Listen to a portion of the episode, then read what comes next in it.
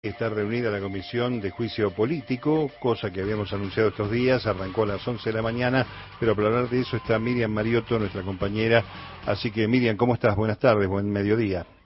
Bueno, buen mediodía, Mario. Sí, aquí en eh, las puertas de lo que es la Comisión de Juicio Político que comenzó finalmente como ya estaba previsto hoy. Va a haber dos reuniones eh, por semana de aquí hasta el final del mes de febrero, pero ya están las cartas sobre la mesa. Estamos en este momento con el diputado Eduardo Valdés, que es autor de uno de los proyectos, ¿no es cierto, Eduardo, de juicio político a los miembros de la Corte, algo que, usted destacaba. ¿Cómo, ¿Cómo es eso?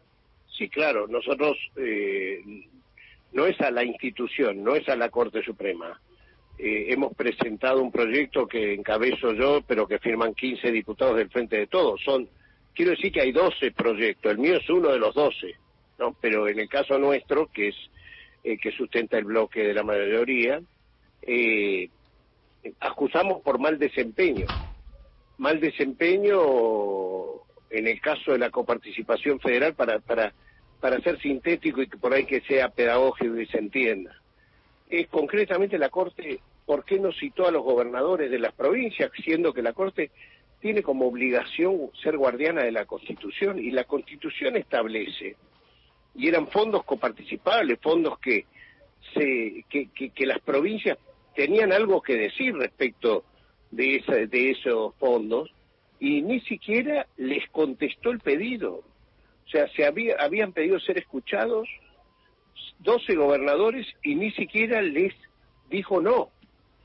Bueno, eso es, para mí va a ser irrefutable. Eso es, sin lugar a duda, uno de los casos más este, graves. El otro es haber resucitado una ley que había sido derogada por el Congreso para hacerse del Consejo de la Magistratura el doctor Rosati una vergüenza, un bochorno. No hay ningún superior tribunal en el mundo, no hay jurisprudencia, se denomina si hay sentencias parecidas, que haya fallado alguna vez este, resucitando una ley que haya sido derogada por el Congreso de la Nación.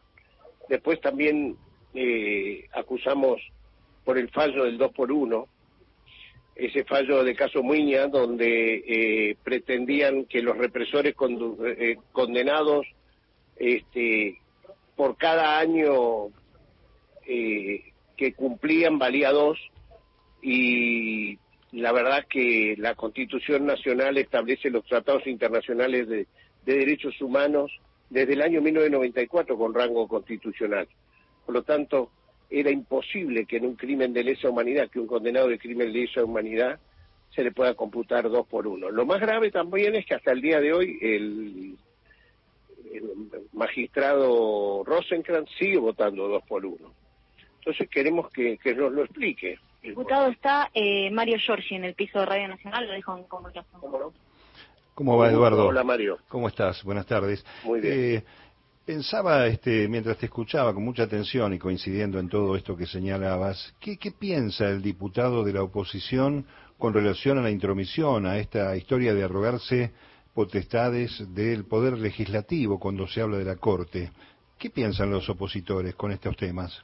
Bueno, eh, yo creo que se van a tener que expedir a partir de que eh, eh, nosotros vamos, hoy, hoy estamos poniendo las reglas de juego de cómo vamos a funcionar. El jueves que viene vamos a formular los cargos, o sea, los 12 autores de proyectos vamos a exponer ante la comisión.